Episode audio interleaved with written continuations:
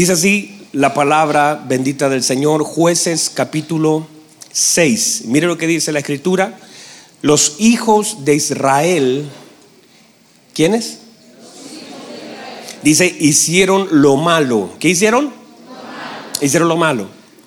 Hicieron lo malo ante los ojos de Jehová y Jehová los entregó en manos de Madián por siete años. Y la mano de Madián prevaleció contra Israel y los hijos de Israel por causa de los madianitas se hicieron cuevas en los montes y cavernas y lugares fortificados. No sé si puede prender la uno.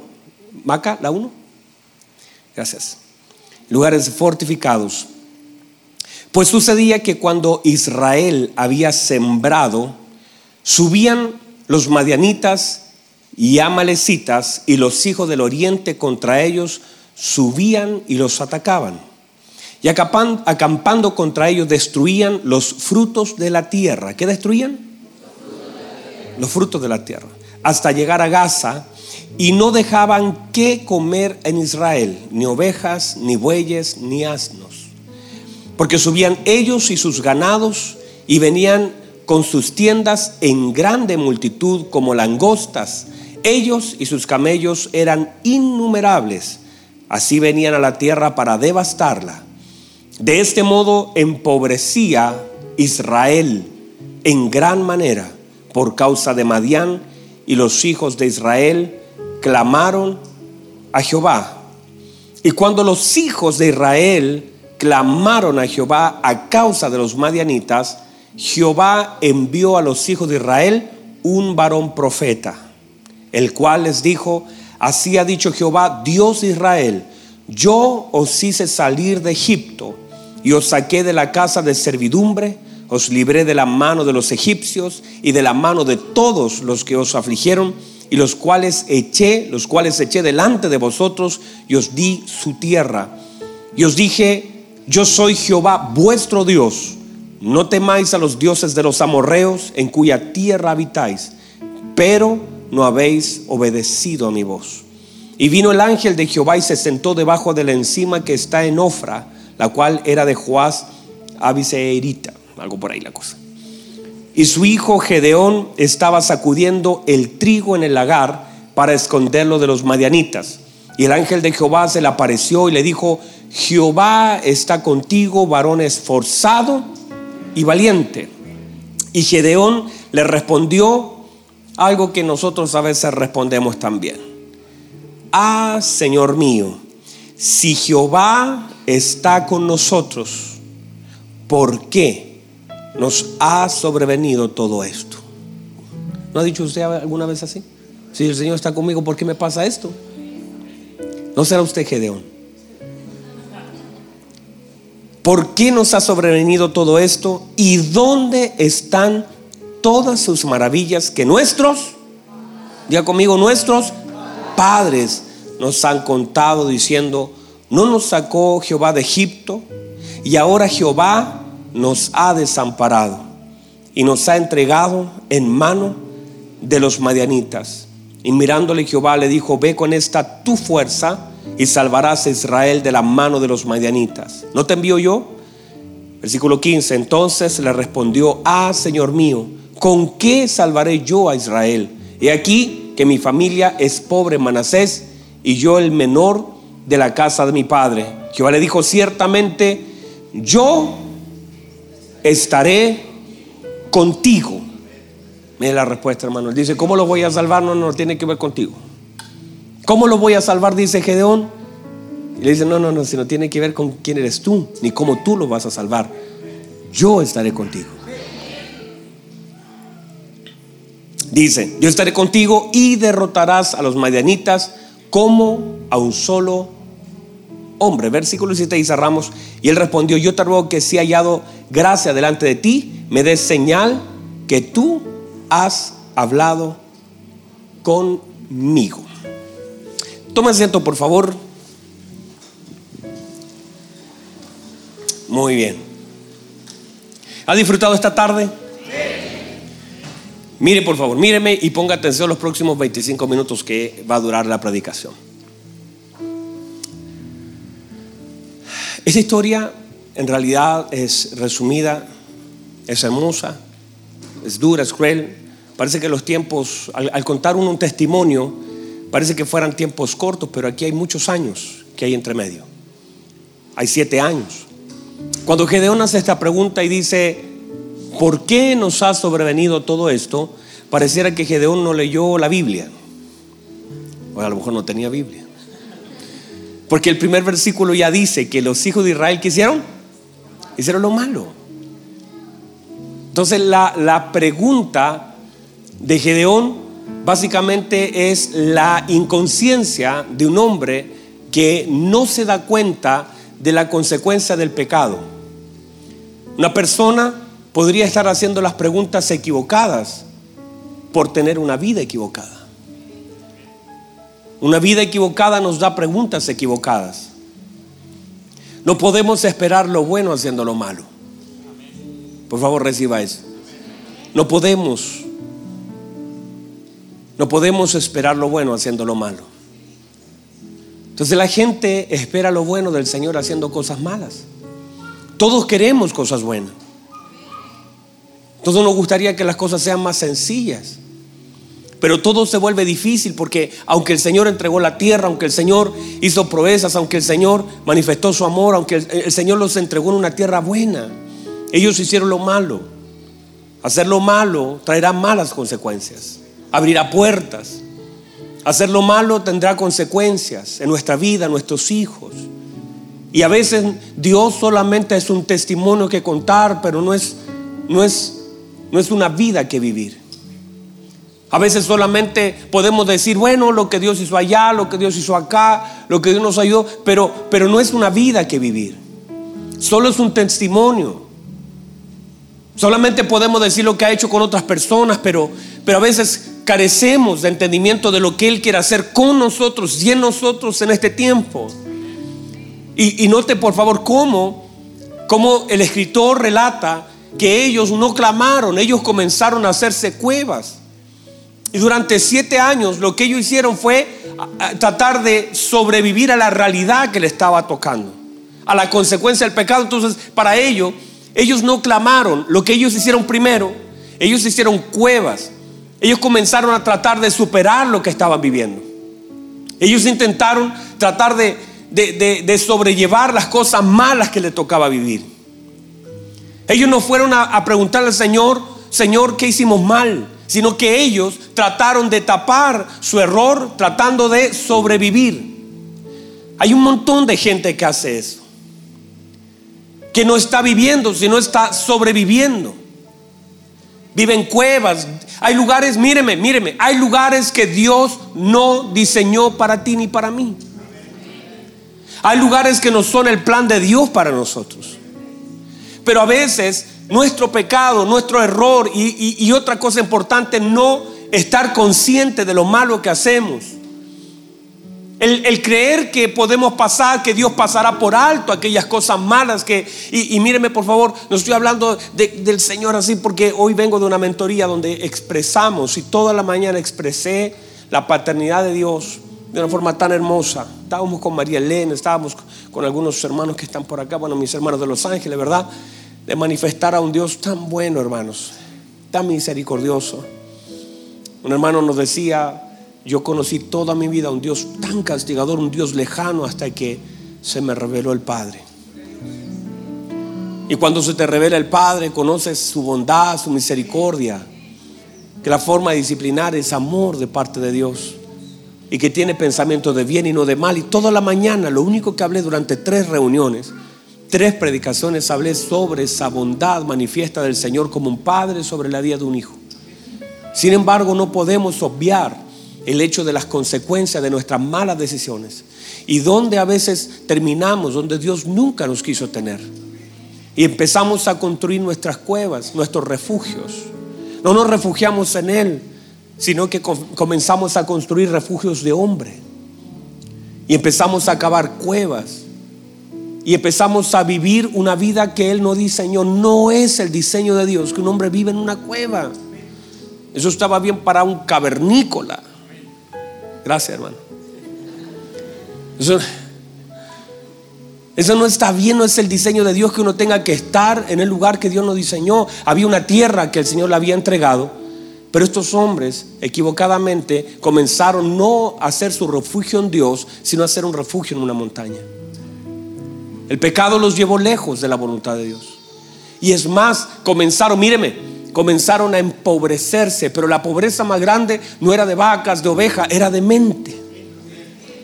Una pobreza de mente, una pobreza espiritual. La pobreza más grande del hombre no es que no tenga dinero en los bolsillos, la pobreza más grande es que te alejaste del Señor. La pobreza más grande de un hombre, porque usted podría tener un montón de dinero en el banco, pero ser un pobre, un miserable. La iglesia en Apocalipsis, la Odisea, se le dice, tú crees que eres rica porque tienes un data, porque tienes una batería, crees que eres rica porque tienes una iglesia hermosa, pero no sabes que eres una miserable, una desnuda. No te estás dando cuenta de la verdadera riqueza y de la verdadera pobreza de una vida.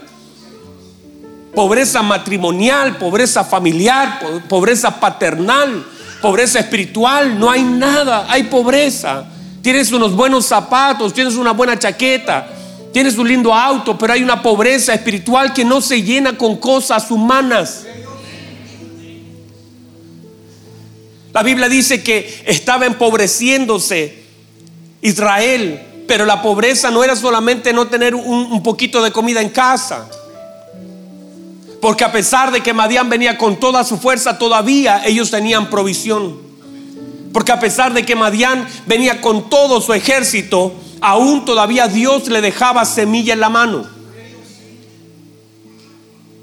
Porque a pesar de que vivimos momentos difíciles, todavía siempre Dios tiene misericordia de sus hijos.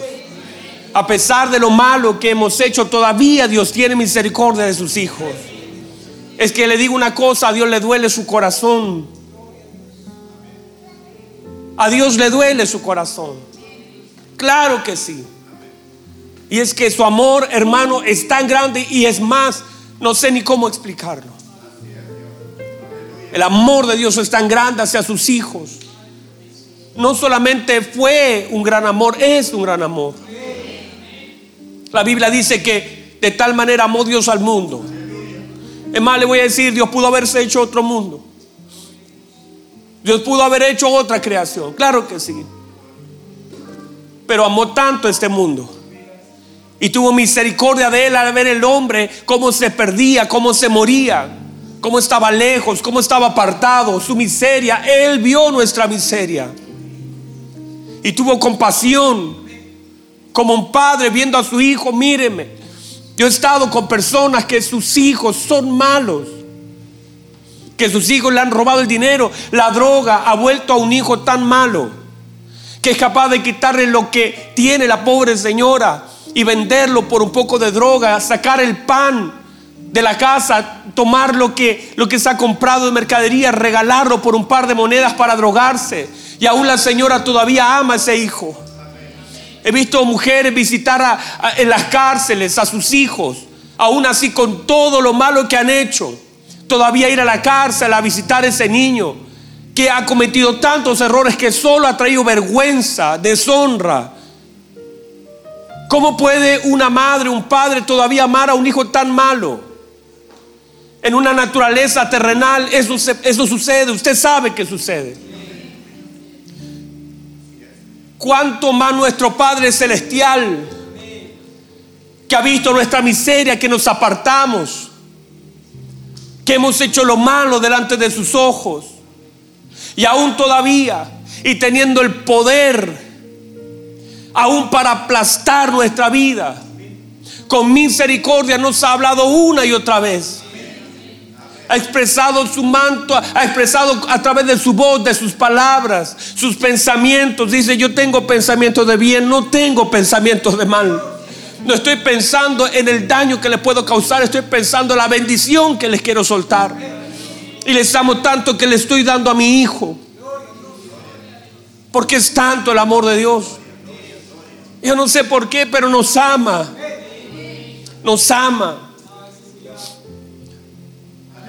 Ese amor es el que nos sostiene. Hay una canción, ese amor que nos sostiene, que nos sustenta, que nos levanta. Ese amor. Un amor eterno. Un amor que no cambia, que no es transformado. No lo podemos incrementar si cantamos mejor o peor. No, no, no podemos hacer que ese amor disminuya si hacemos algo mal. Su amor es eterno. Él decidió amarnos. Él decidió amarnos. Y aún así, estos hijos de Israel habían hecho lo malo, todavía el Señor le dejaba para comer. Y ellos sembraban, y cada vez que sembraban, Madián se levantaba. Y Madián, hermano, mire la maldad de Madián. Madián no dice que llevaba los frutos, dice que destruía los frutos. La maldad de Madián de hacer daño, de destruir lo que estaba delante. Israel empobrecía. Israel quedaba con las manos vacías. Pero la Biblia dice en un momento, dijeron, ¿qué estamos haciendo? Vamos a clamar al Señor. ¿Para qué vamos a seguir armando más cuevas en, las montañas? Y la Biblia dice, y los hijos de Israel clamaron al Señor. Y ese día que clamaron era como que Dios estaba ahí. La pregunta es, ¿por qué no clamaron antes? A veces el orgullo a veces la soberbia, a veces no darnos cuenta la necesidad que tenemos de Dios. A veces hay personas que llegan al fondo y a veces personas en el fondo ni siquiera quieren clamar a Dios. Hay personas, yo no puedo entender cómo hay personas que estando, hermano, tan abajo, tan arruinadas, y usted las ve tan arruinadas, todavía tienen un corazón orgulloso. Porque a veces lo que perdemos no quita nuestro orgullo. Lo que pasamos no quita el orgullo. Por eso lo que tenemos no tiene que ver con un corazón altivo o humilde. Es el corazón profundo del hombre. Hay personas que han estado tan, hay un hombre en una cruz diciéndole, sálvate a, ti mismo y sálvanos a nosotros. no, no puedo creer lo que estoy oyendo. ¿Cómo todavía estás hablando así? Le dice, mira en la condición que nosotros estamos. ¿Cómo no temes a Dios estando en esta condición? Y hay personas que no importa lo que pasen, no temen a Dios. Hay personas que están viviendo cosas tan complejas, llevan años, mírenme por favor, llevan años viviendo crisis matrimoniales, crisis familiares, crisis emocionales. Están, hermano, están, gastan más tiempo en ir a comprar una pastilla que en orar. Gasta más tiempo en tomar el turno, míreme, en tomar el turno de la farmacia para comprar una pastilla antidepresiva que buscar de Dios. Buscando, tratando de tranquilizar su vida. ¿Por qué, ¿Por qué gastan más tiempo? No buscan de Dios. Gastan su tiempo en tratar de calmar la situación que viven. Pero no buscan de Dios. Y es que el orgullo del hombre es tal, hermanos. Por eso la Biblia establece que si mi pueblo se humilla, sobre el cual mi nombre es invocado, si, si reconocen su pecado, si, si, no, no, si me buscan de todo corazón, si dejan sus malos caminos. Pero hay una generación que, hermano, camina en un sentido contrario que ve como todo se está hundiendo a su alrededor, que ve dónde está viviendo. Y el Señor dice, este no es el lugar que yo diseñé para ti. No es la forma en como quiero que vivas. Pero ahí está. Su orgullo lo tiene en una cueva. Su orgullo lo tiene en una montaña. Y la Biblia dice que los hijos de Israel clamaron. ¿Y sabe lo que hizo el Señor cuando ellos clamaron? Le envió una palabra. Y se le envió un varón. Y ese varón traía una palabra. Porque nuestro clamor activa la palabra de Dios. Nuestro clamor activa la palabra de Dios. La respuesta de Dios siempre será una palabra. ¿Sabe lo que querían ellos? Una casa. El Señor les mandó una palabra. Porque una palabra es mejor que una casa. Porque una palabra es mejor que una sanidad. Porque una palabra es la respuesta de Dios a la vida de un hombre. Por eso el apóstol Pablo cuando ora dice, tres veces he rogado al Señor que quite de mí, pero me dio una palabra. Bástate de mi gracia, porque mi poder se perfecciona en tu debilidad. Y él dice, ay, ahora de buena manera me gloriaré porque recibí una palabra. Y ahora me gloriaré porque cuando soy débil, entonces soy fuerte. Porque una palabra te da entendimiento, una palabra te da luz, una palabra es eterna, la condición es pasajera, pero la palabra es eterna. La palabra es la respuesta que Dios tiene para sus hijos. Vamos, vamos, va a aplaudir, hágalo para el Señor. La palabra no pasa. Por eso cuando usted está clamando, muchas veces ustedes en medio de su desesperación, de su angustia, ustedes claman a Dios y de pronto en medio de su clamor viene un día domingo, un día cuando sea, y Dios le da una palabra. Porque la respuesta de Dios comienza con una palabra. Porque una palabra activa todo en el principio, era el verbo. El verbo era con Dios y el verbo era Dios. Todo era... Porque todo comenzó con el verbo. Todo comenzó con una palabra. El Señor dijo, sea la luz. Y las tinieblas tuvieron que retroceder. Las tinieblas tuvieron que oír. Porque todo en Cristo comienza con una palabra. Y si tienes una palabra, lo tienes todo. Porque Cristo y su palabra son uno. Cristo y la palabra son uno, no está separado. Cristo y su palabra son uno. Si tienes una palabra, tienes a Cristo. Si tienes a Cristo, tienes su palabra. No se puede separar. El que me ama guardará mis palabras y yo y mi Padre moraremos en él y haremos morada en él. Cristo es el verbo hecho carne. Si tienes una palabra, abrázate de esa palabra. Por eso la Biblia dice que Samuel no dejó caer ninguna palabra que Dios le había dado, sino que la abrazó. Porque la palabra se hace uno con quien la abraza. Y la palabra tiene el poder de transformarlo todo. Por eso cuando ellos clamaron, lo que Dios envió fue su palabra. Y la Biblia dice, así será mi palabra que sale de mi boca no volverá vacía, sino que hará aquello para cual lo cual lo envié. Así como dice, desciende eh, la lluvia del cielo y riega la tierra, así será mi palabra. La palabra de Dios es poderosa. La palabra de Dios es la espada del Espíritu. Y la palabra vino a confrontar a un hombre duro.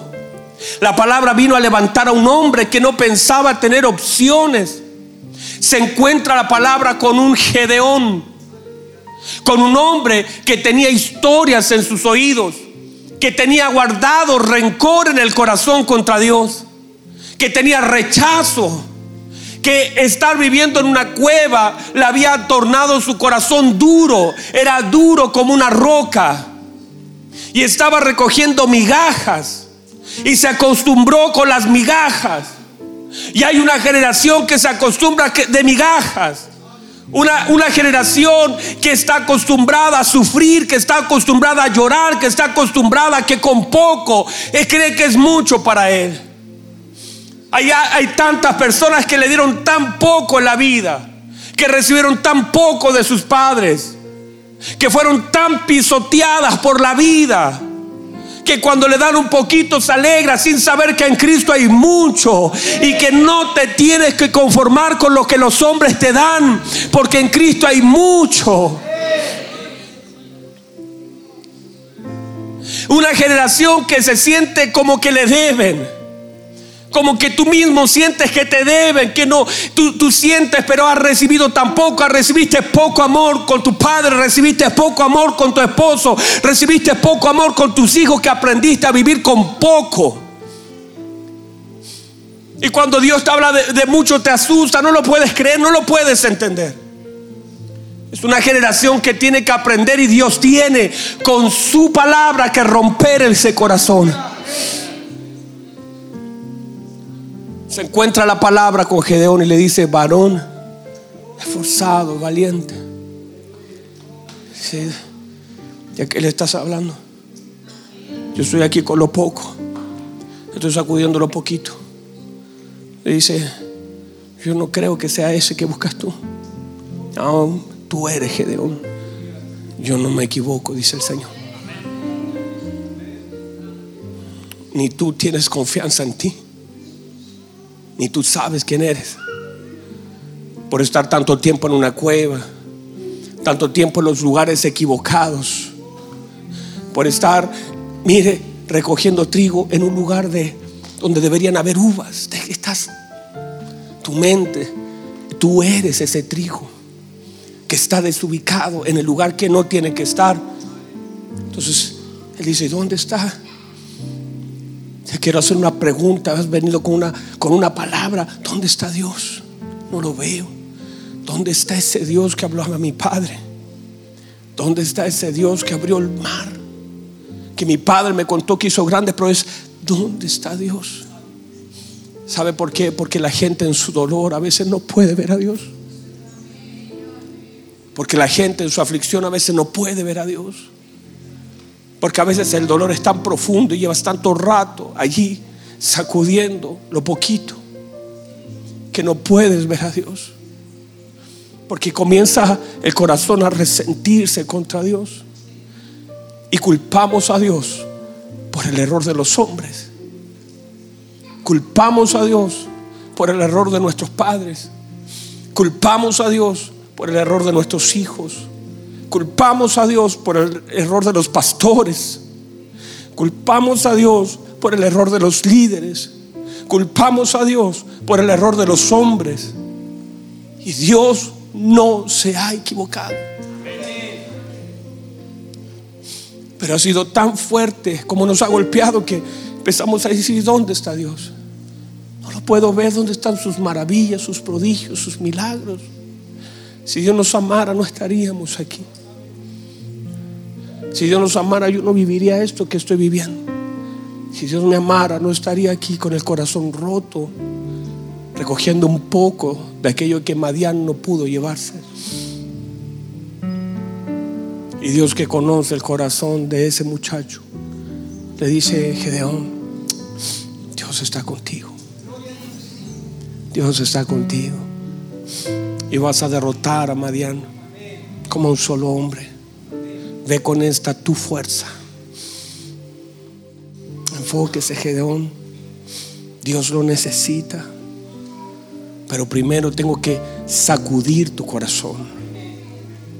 No voy a entrar en tu juego, Gedeón, de tratar de explicarte cosas. Lo que voy a hacer es hablarte la palabra. Hablarte la palabra. Yo te conozco, Gedeón. Ve con esa tu fuerza.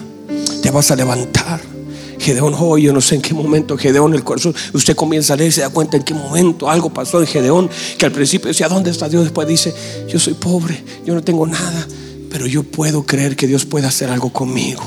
Espérame aquí, dame una señal. Yo creo que Dios puede hacer algo conmigo. Yo lo veo. Es porque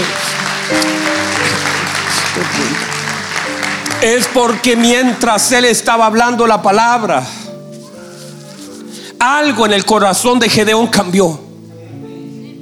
Mientras él estaba excusándose y hablando, el Señor nunca entró en el juego de Gedeón. El Señor solamente empezó a decirle, vas a ir con esta tu fuerza, yo estoy contigo. Y de pronto mientras Gedeón tenía un corazón duro, pero cuando el Señor habla, la palabra de Dios es como un martillo que le pega la piedra y le pega y le pega hasta partirla. Mantente hablando la palabra. No importa lo que veas delante de ti que está duro. Sigue hablando la palabra. Habla la palabra. Ah, piensa la palabra. Canta la palabra. Ora la palabra. Y mientras estés hablando la palabra delante de tus ojos, muchas cosas que parecen duras se tienen que quebrar. Wow, reciba eso. Reciba eso. Manténgase. Hable la palabra. El Señor se lo dijo a Josué, Josué, no, no te apartes de la palabra, medita de día y de noche, porque entonces harás prosperar tu camino y todo te saldrá bien. La palabra. En un momento Dios le cambia el corazón a Gedeón y Gedeón se dio cuenta. Y su corazón se había enternecido a causa de la palabra. Mientras la iglesia esté en la palabra y la palabra esté en la iglesia, hoy la crisis más grande de la iglesia es la falta de palabra. Congregaciones escasean de la palabra. Iglesias locales escasean de la palabra. Y si falta palabra, falta todo. ¿Dónde está Cristo? ¿Dónde está la revelación de su palabra? ¿Dónde está la luz de su palabra? ¿Dónde está la sanidad de la palabra? Por eso vemos una, una generación desviada. Porque hay enseñanzas débiles y con enseñanzas débiles hay vidas débiles. Pero si una generación se levanta que ame la palabra, que honre la palabra, que cuide la palabra, que abrace la palabra, que ame las escrituras, que hable lo que la Biblia dice, que crea lo que Dios habla. Esa generación se levantará con poder y autoridad. No importa las excusas, Dios ya ha decidido. Y la palabra tiene el poder de cambiarlo todo, de transformarlo todo. Pónganse en pie, por favor. Cierre sus ojos un momento. Cierre sus ojos un momento, ahí donde está.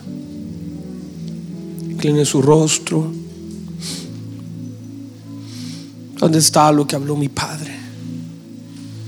Es maravilla del Señor. Porque vivo lo que tengo que vivir. ¿Dónde está Dios? ¿Dónde está Dios? ¿Dónde está Dios? ¿Dónde está Dios? ¿Dónde está Dios cuando estaba haciendo ahí mi cueva? ¿Dónde está Dios cuando estaba yo viendo a los madianitas pisoteando el fruto de la tierra que tanto me costó? ¿Dónde está Dios? ¿Dónde está Dios? ¿Dónde? A veces el dolor no nos permite ver a Dios.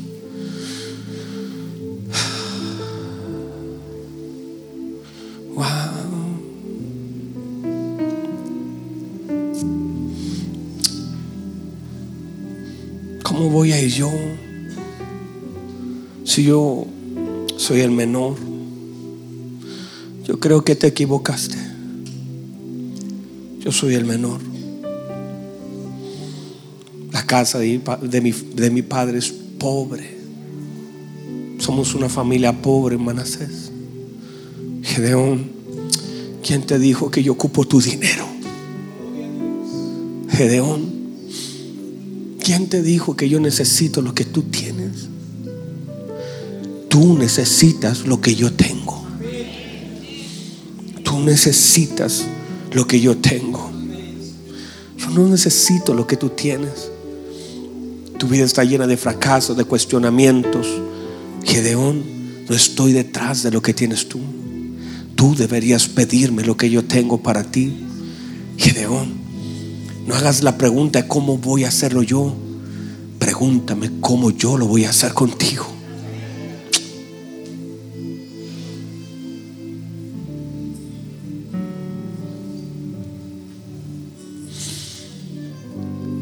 Señor, ¿cómo lo voy a hacer? No, no, no, estás preguntando mal. Estás preguntando mal, Gedeón. No preguntes cómo tú lo vas a hacer. Pregúntale a Dios, Señor, ¿cómo lo va a hacer usted? ¿Cuál es mi participación en lo que usted ha de hacer? No, no, no te vayas a equivocar, no es como tú lo vas a hacer. Es como yo lo voy a hacer en ti. Es como yo voy a meter mi mano. Gedeón, solamente he venido a, decirte lo que he de hacer.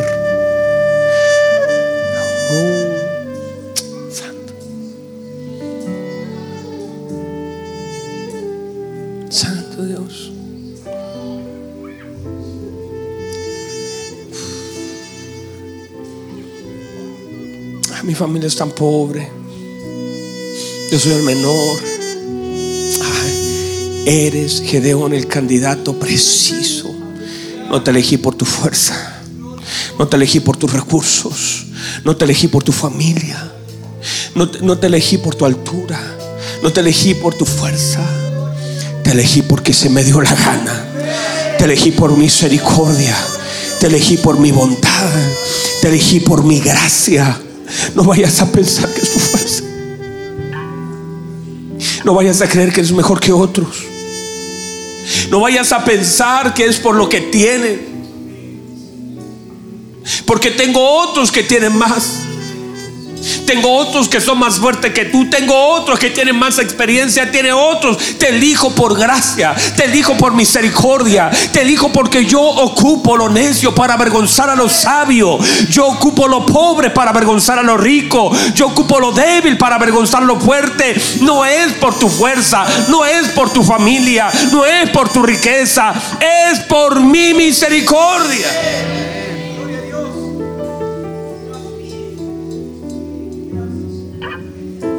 Para que la gloria sea de Dios y no del hombre. Uf, levante sus manos, levante sus manos, levante sus manos. Vamos, honra al Señor, honra al Señor, honra al Señor. Uh.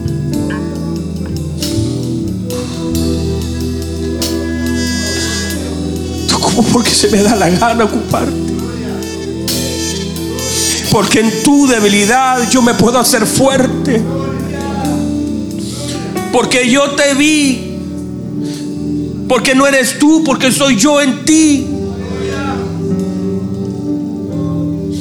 Uh, levante sus manos, dele gracias, dele honra, dele alabanza. Dígale, Señor, gracias. Uh, hay una hermosa presencia del Espíritu Santo aquí. Vamos,